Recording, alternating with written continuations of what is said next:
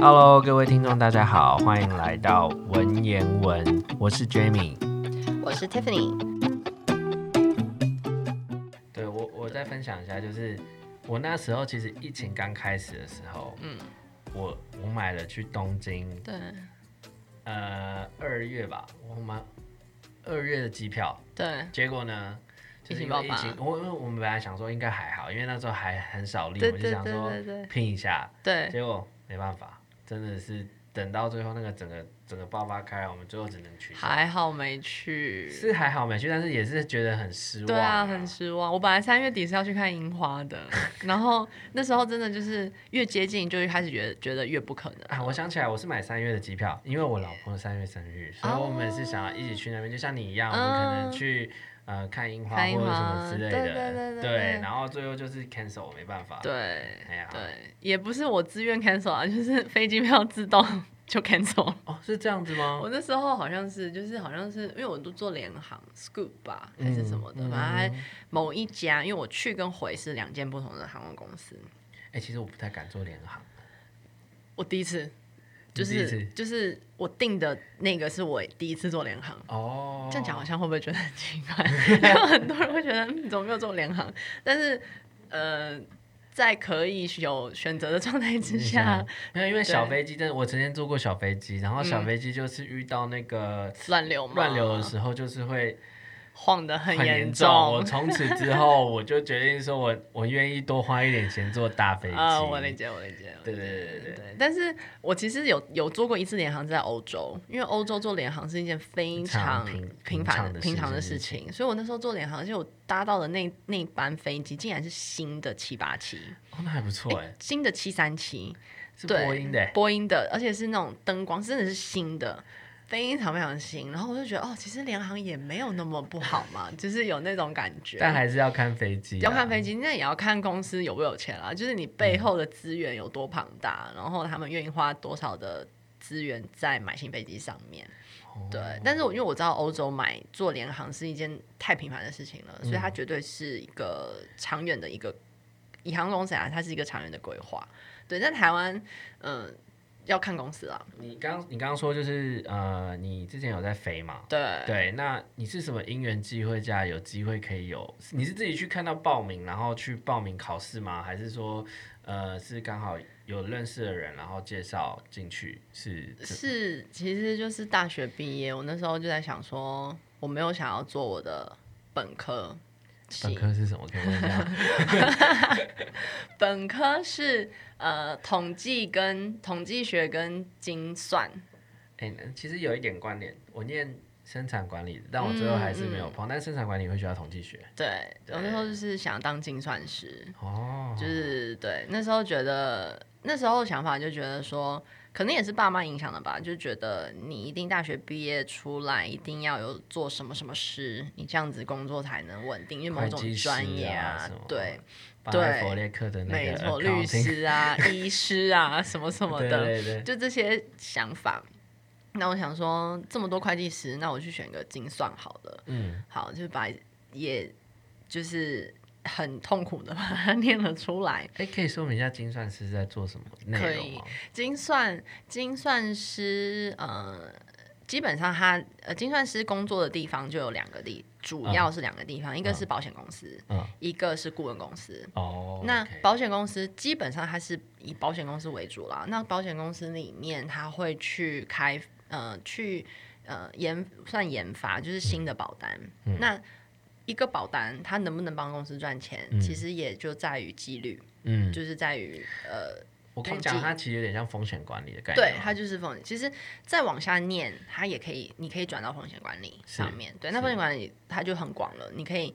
呃，就是投资的风险啊，公司投资的风险，嗯、它的广，它的面向就稍微路再广一点。那精算就其实是蛮窄的一条路，因为它其实就像我刚刚讲的，百分之九十的人不是进保险公司，就是进顾问公司。所以你们是等于是要去建一个 model，然后建个 model，建 model，然后把那个几率算出来。对，那其实很理论呢，非常，其实蛮理论的，其实不好玩。对，因为你要做很多的假设，然后要去证明。没错，没错，没错。而且重点又在于说，你要帮公司赚钱啊，你最后还是要帮公司赚钱，是没错。所以那你就要去算赔率嘛。你我今天设计的这个保单，那我真正在市场上贩售之后，它是不是真的能让公司赚钱之外，如果我的客户真的需要赔偿的时候，我还是也可以赔偿出来。所以他会去把收到的钱背后做到投资，跟真正会发生事故的时候要赔钱的这个呃这个呃统计学，把它全部都要把它串联在一起。哎，那你那个验证大概都要验证多长时间，还是不一定？其实我没有真的做过这一行，我现在还处于理论、哦、理论的这一块，因为就是大学毕业。对对对，欸、我是其实有考过，就是精算师要考试嘛，嗯、那他有前面的笔试，笔试就有五张证照要去考，嗯、然后五张证照我是有考两个，然后后来就大学毕业了，我就决定做别的事情了。哦、我觉得当时我记得我大学毕业之前，我就是一直告诉我自己，我就是要把书给念完，然后我可以做 whatever what I want。就是 whatever I want 这样子，所以我毕业之后，我就在新闻上面就看到，哎，加拿大航空在大举增才，呃，不知道是三千人的 flight attendant 啊，还是什么之类的。我、嗯、想说啊，反正就没差嘛，试试看这样子。然后我就应征，应征之后，哎，phone interview，然后又到就是又打电话进来，就说，哎，要面对面 interview，嗯，然后再到 group interview，嗯，然后还要呃语言的测试，嗯，对。然后还要体检，这样子、嗯、这些东西全部都一系列，我都是抱着那段时间还蛮奇妙，就是抱着平常心，因为其实没有放很多的得失心在这件工作上面，嗯、觉得有进那我就试试看。那因为你还要训练嘛，是，然后训练也有可能不会过。哦，对，好像是。对啊，我也不知道我到底适不适合嘛，对，所以然后想说啊，哎，进了训练了，啊，那训练训练之后就再试试看，哎，就就过了，然后又开始飞，然后很多人就说，其实前一个月。很多人就是你毕业训训练毕业之后，你开始飞，其实前一个月你就会发现，可能十个里面可能就会有两三个人马上就不飞了，因为他马上就知道这不是他要的，就是 either you love it or you hate it，就是这样的工作。那我就是 somehow 就是那个 love it 的 那个，所以我就一飞就飞了四年半。那你享受飞的感觉是，就是为什么会享受飞？因为其实我自己个人是我喜欢坐飞机，但是。我很害怕起飞跟降落的时候。哦，我必须跟你说，其实我在没有做空姐之前，我是很害怕坐飞机的。哦，对，我是怕乱流，我是怕，哦、而且我是坐飞机坐上飞机会让自己进入睡眠状态，就是我发现，我就会告诉我自己说，我就是睡，发生任何事情我就是不知道，嗯、就算是真的发生事情，我也不知道 的那种感觉。是是。对，然后是开始飞之后，后来我学到一个心心理层面的一个一个。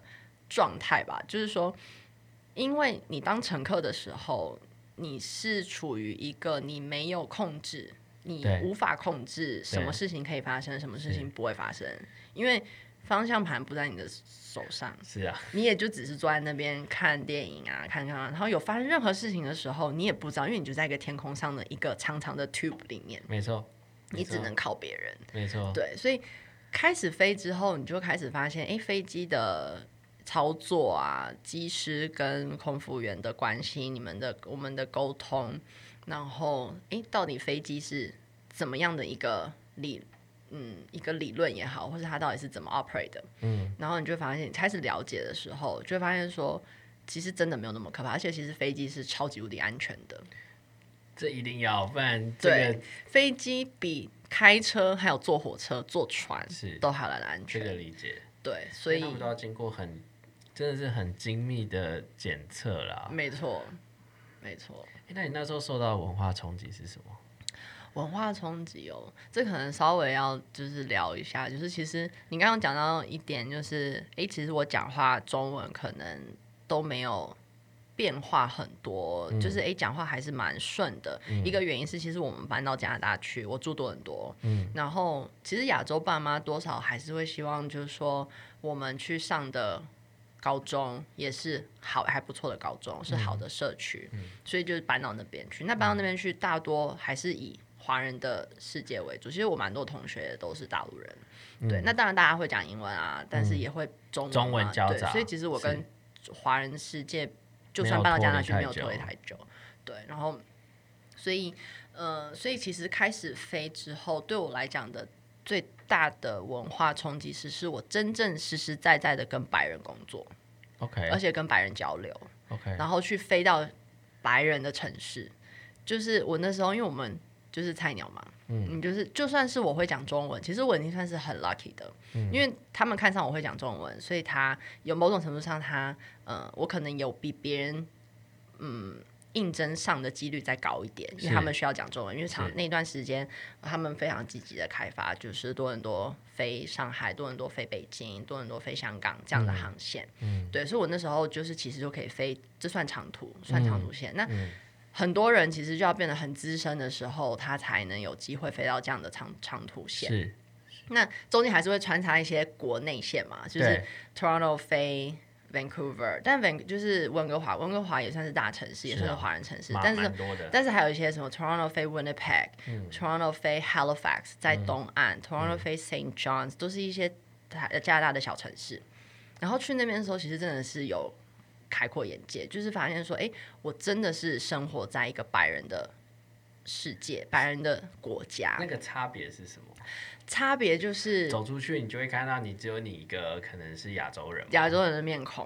OK，然后，呃，吃东西真的就是你不是那么容易就可以看得到亚洲的亚洲的食物，然后思维逻辑也生活方式也是非常不太一样。就是他们他们就我的很多同事白人嘛，然后他们可能就会分享他们从小长大的一些环境。嗯、其实有些环境，因为我们是移民，所以移民，嗯、呃，其实过去。多少爸妈都可以给你一个还不错的一个一个生活环境，一个水平。是，但是其实任何一个国家的 local 的人，是，就连是白人，就算我们从华人的社会里面看白人，就觉得他们生活的水水准很高。其实每个国家都有参差不齐的状时候。所以其实我有碰到很多白人，就是他们也是在生活的环境之中，一个校外教学。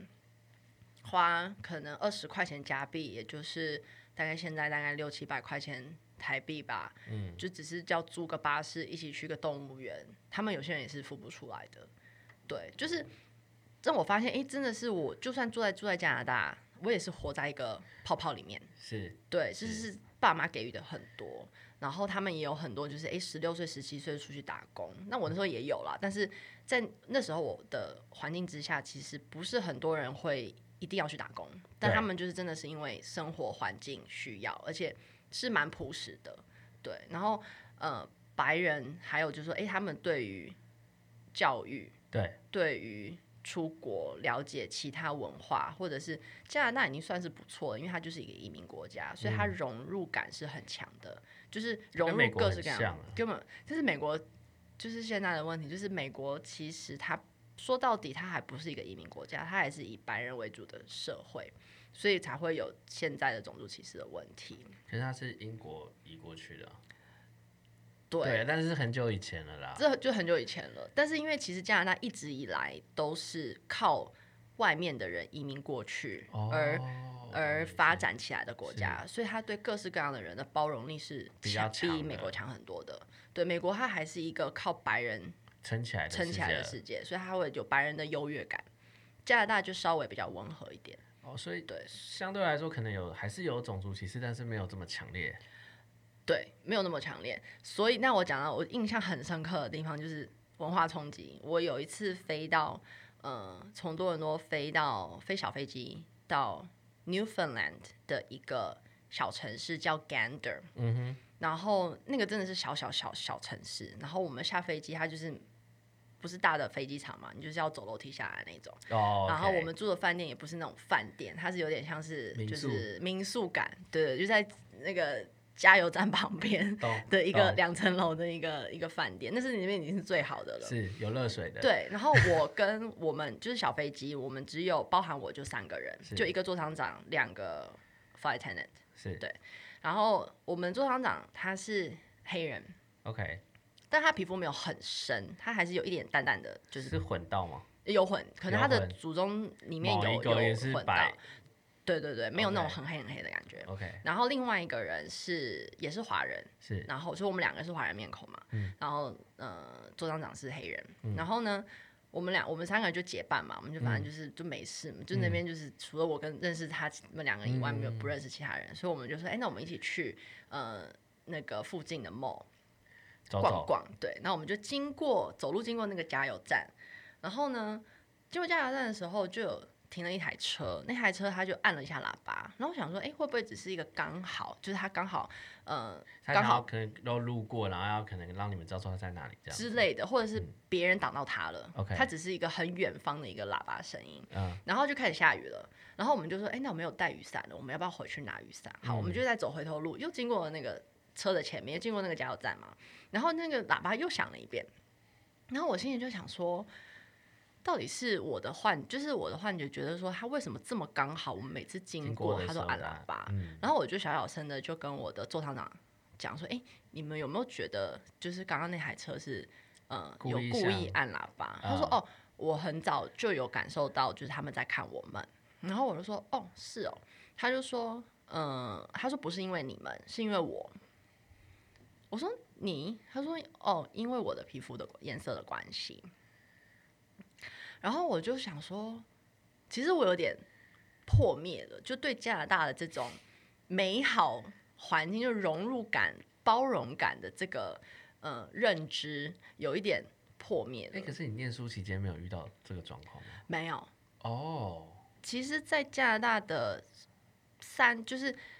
我们如果用一二三线城市来讲的话，嗯、其实前三线城市都不会有这样的问题发生。OK，因为真的包容感是比美国强很多的。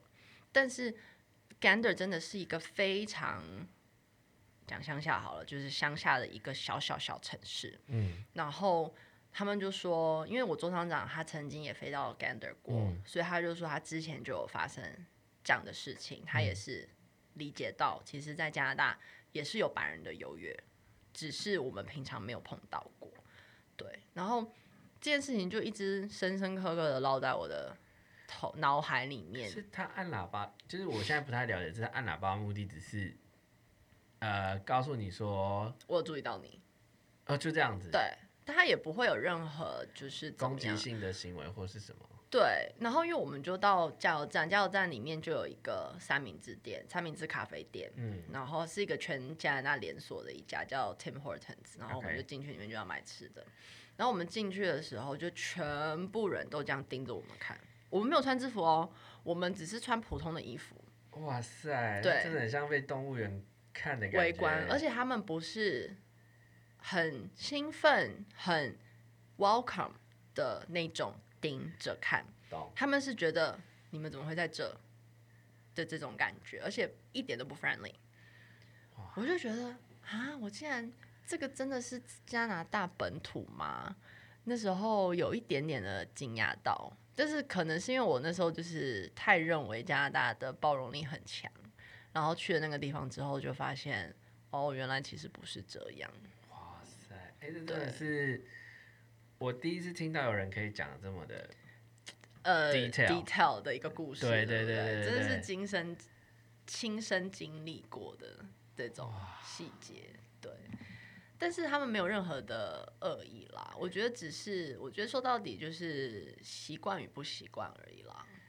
可是他没有恶意，可是他散发出的是他就是不 welcome。对对对对对，可是，一般人其实到一个新的地方，你看到，就像其实台湾，嗯，看到外国人，嗯，然后你不管皮肤什么颜色，我们都是很非常欢迎你来到我们国家的。对，对，对我先不讲工作的话，但是就是你来到我们城市的话，我们是非常欢迎你的。对对对，所以其实你刚刚讲那个概念，其实套在我们身上，我们是没有办法想象。哦、嗯。是你刚刚讲了之后，我才有一种感觉是，对，原来呃。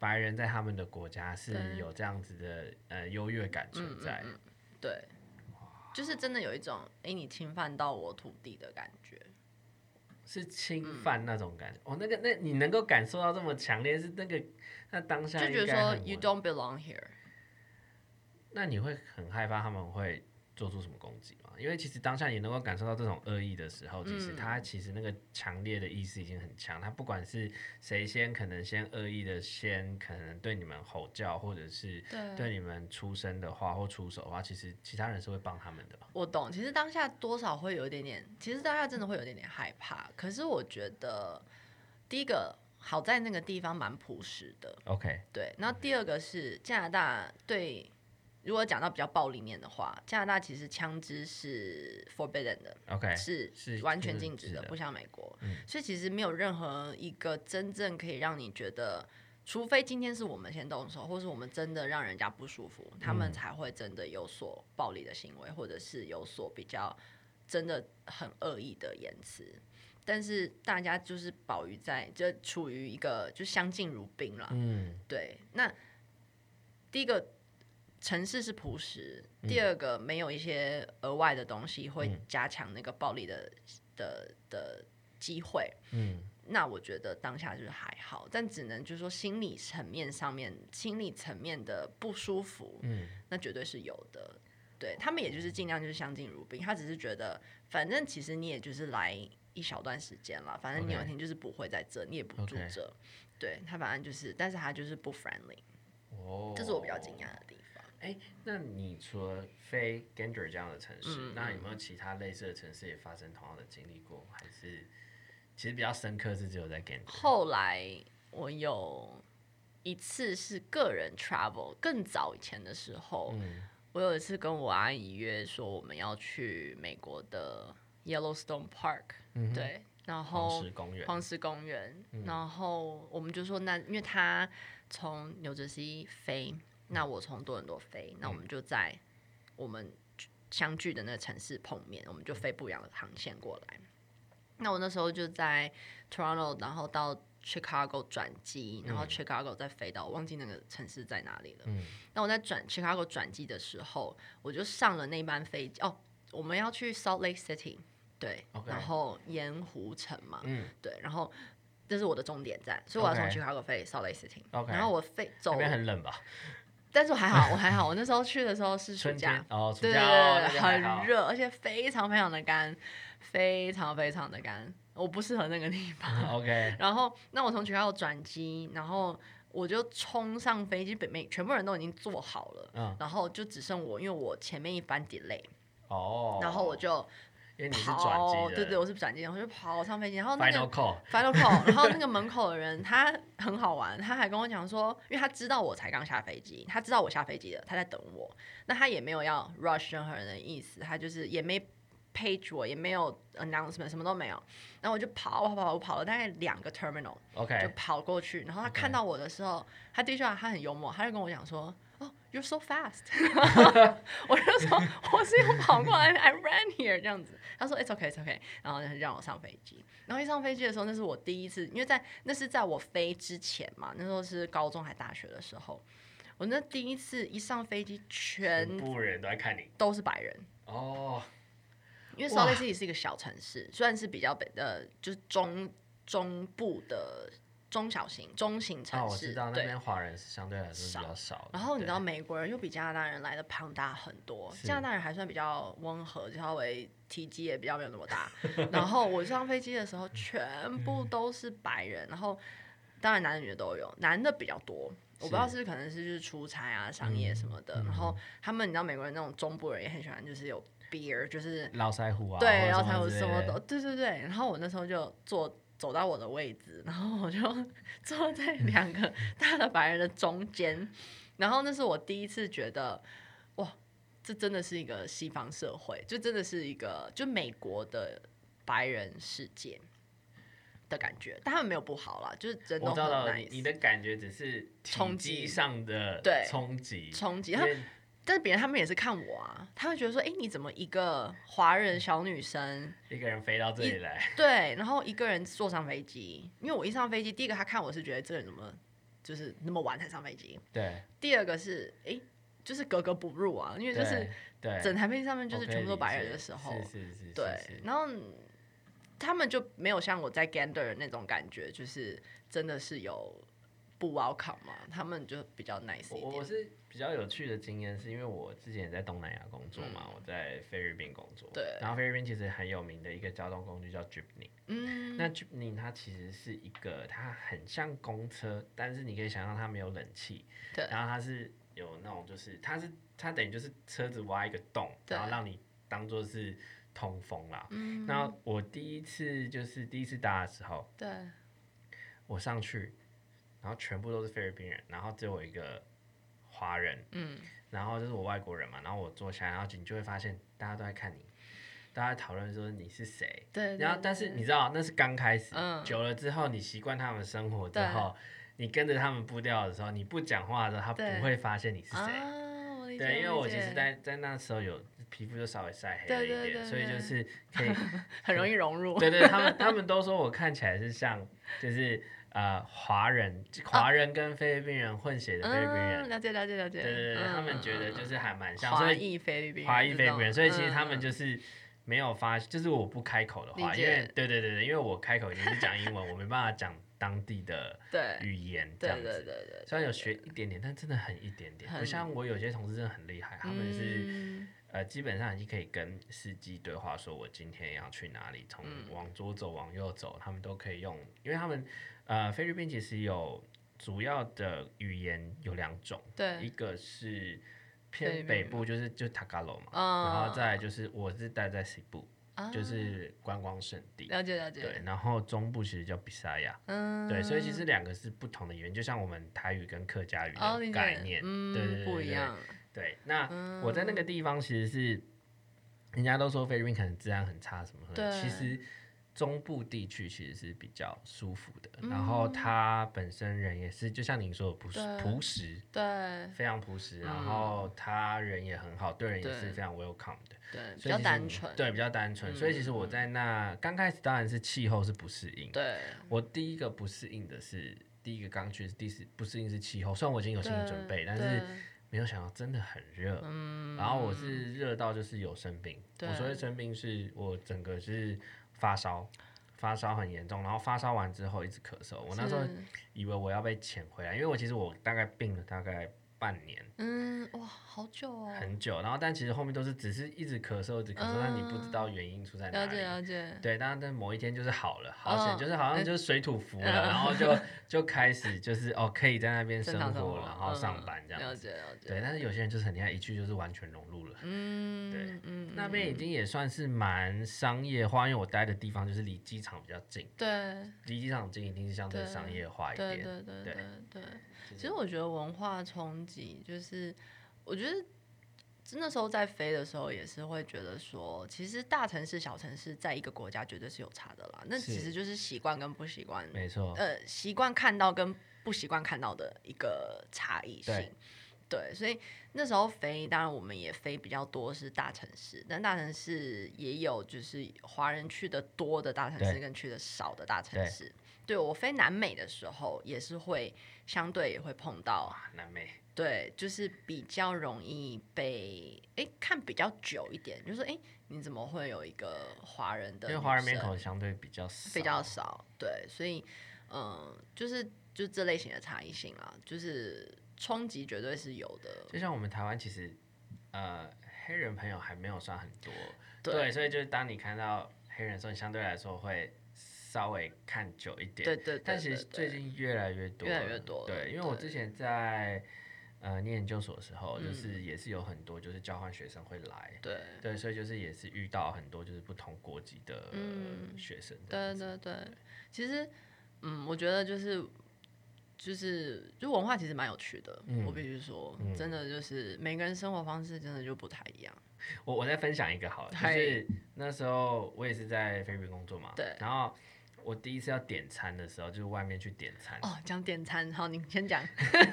我有个故事，我也想讲。我跟你说，我们在台湾很习惯，如果我们要叫便当，比如说我可能我想要鸡腿便当或什么之类，我一定会有可能至少两种、三种小菜嘛。对。结果我就很开心，我就点哇鸡腿饭。对对对。我要点鸡腿饭，结果一来是一坨饭，嗯，跟一个鸡腿。然后旁边给你一个辣椒酱，结束，就这样，嗯，就这样子，然后就说哈，这是鸡腿饭。那时候就是第一个文化冲击是这样，然后看到旁边人就吃的就是看你好像就是为什么你要那么惊讶这样子，懂懂懂，对，然后就是说其实他们这边就是这样。其实我不是讲点，我是讲结账。OK，我那时候呃飞智利，对，然后我们一群就是整个机组人员，包含 pilot，然后我们刚好那时候是。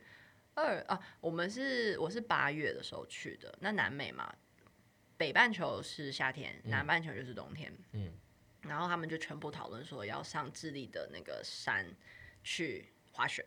OK，然后我们就说好，我们就一群人就去滑雪，然后就就真的很 enjoy 啊，然后就是玩嘛，然后在上面，然后我们就去一群人就坐在餐厅点餐，然后吃吃吃吃吃到最后就要要结账了，然后我们就一直跟那小姐先先生说我们要结账。然后讲了好久好久好久，他大概过了二十多分钟，他才把我们的单子算完吗？不是给我们。我告诉你，智利人、南美人是非常非常 chill 的一个文化。对。就是我们那时候就 开玩笑，就说我们是不是要在吃最后三口的时候，就要跟他说我们要结账，因为他这样才来得及，是我们要的时间。是，对，那真的是就是小到就是这种时间上的差异都有感觉，就是我们的急跟他的急是两件事。我们说我们要走了，就是觉得说我们可能就觉得哎，大概抓个五到十分钟嘛。结账啊，大家好啦好啦，大概就是就是十分钟的时间。讲到时间，我又他没有，就是二十到三十分钟。我真的是觉得，就是哦，第一个我很呃 admire，或者是也很就是觉得说，哎、欸，我也想要生活在这么 chill 的地方。但是我真的觉得我要去适应它，可能也要需要花点时间。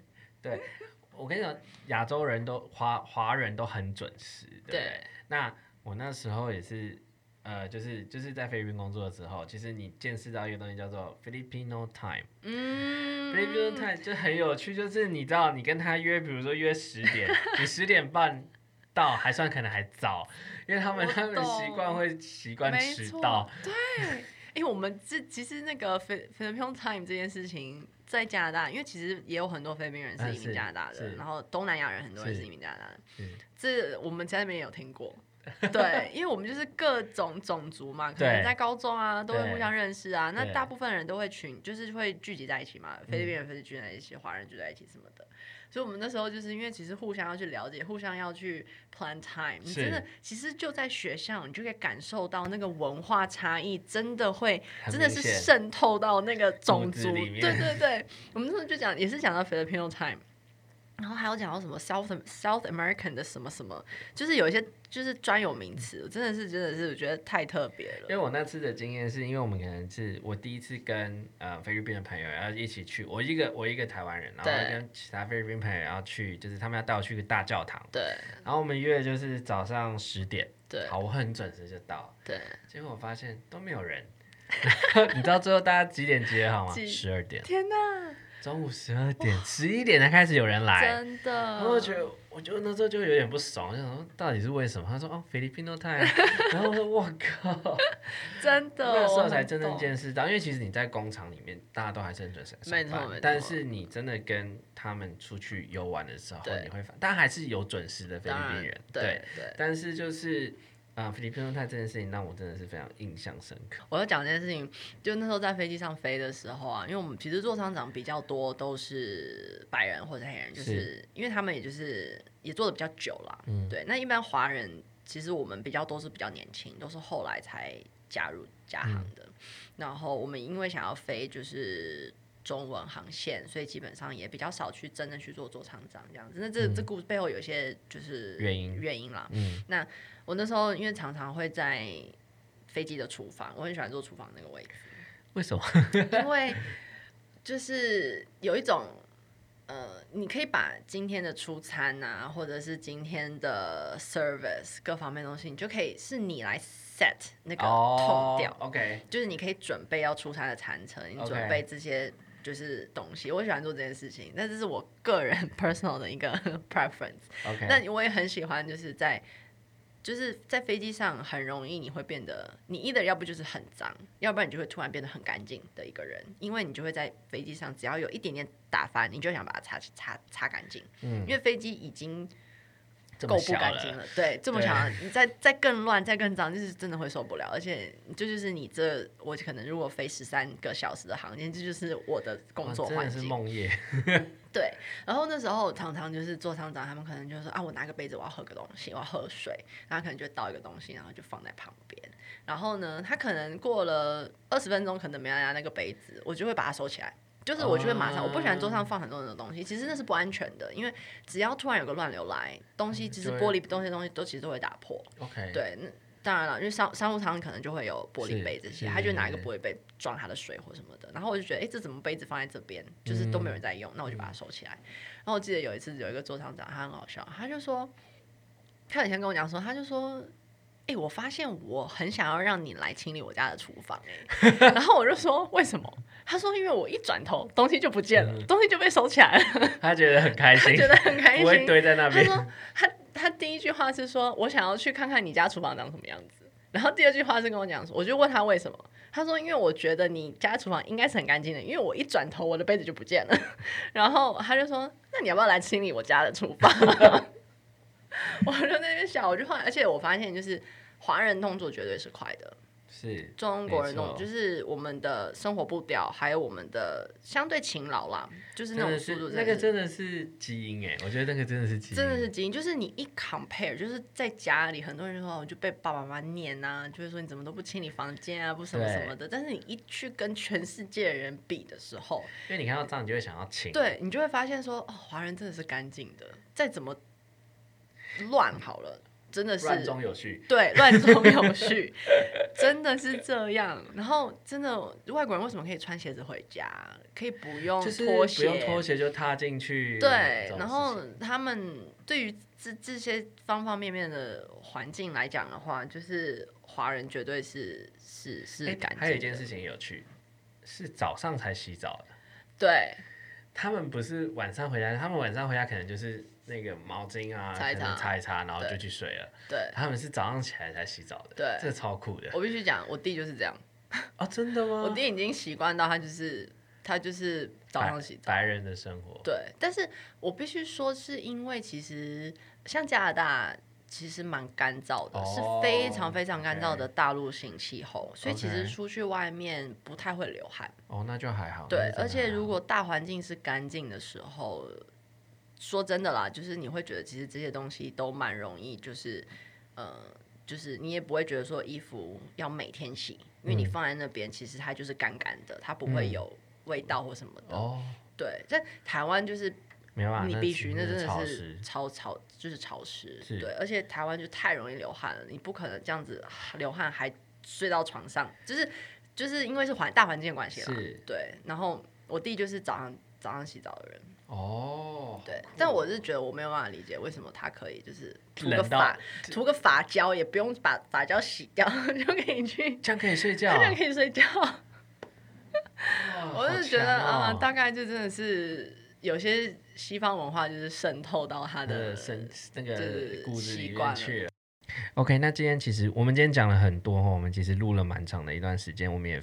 我们也聊了很多东西，那我们其实有更多的东西可以去分享。我们希望可能未来之后可以邀请一些可能朋友啊，或者是甚至是邀请你弟，对，我们岳岳岳阳来一下，可以，对对，就是聊一下说，哎，可能他的看法可能跟你的 angle 又是不同。没错，对，那绝对不一样。希望这个这个，我们先来尝试第一季。那我们希望这个频道可以继续做下去，然后希望能够分享更多的资讯、更多的文化角度的东西给各位听众。谢谢大家，谢谢大家，拜拜，拜拜。